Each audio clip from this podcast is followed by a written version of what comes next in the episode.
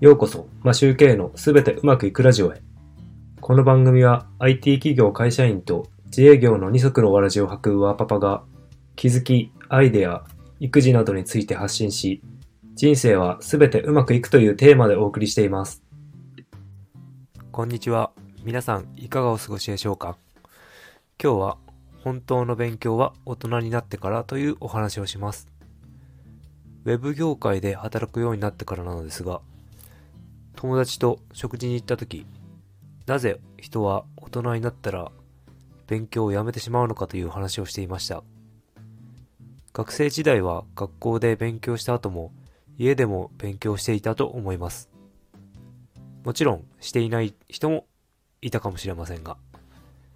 学校を卒業すると学校の勉強がなくなるので勉強をしなくていいと思うのでしょ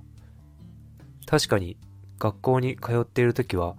勉強したくないから早く働きたいっていう人もたくさんいました。娘もつい先日そんなことを言っていた気がします。ウラケン不動産のウラケンさんも先日 Voicy でこのことを言っていました。学生時代の勉強は生きていく上での基本に過ぎないので、大人になってから、社会に出てから本当の勉強をするということです。学生時代より社会人になってからの方が、はるかに期間が長いわけですから、たくさん覚えることもあるだろうし、活躍するためには能力もつけなければいけません。なので僕は常に勉強は必要だと思っています。勉強のやり方はいろいろあると思いますが、何かをインプットする、アウトプットする、身につけるということは、学生時代と変わらないので、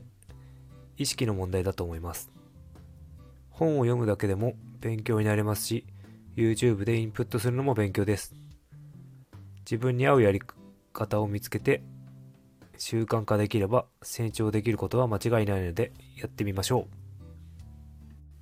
今日も聞いていただきありがとうございました。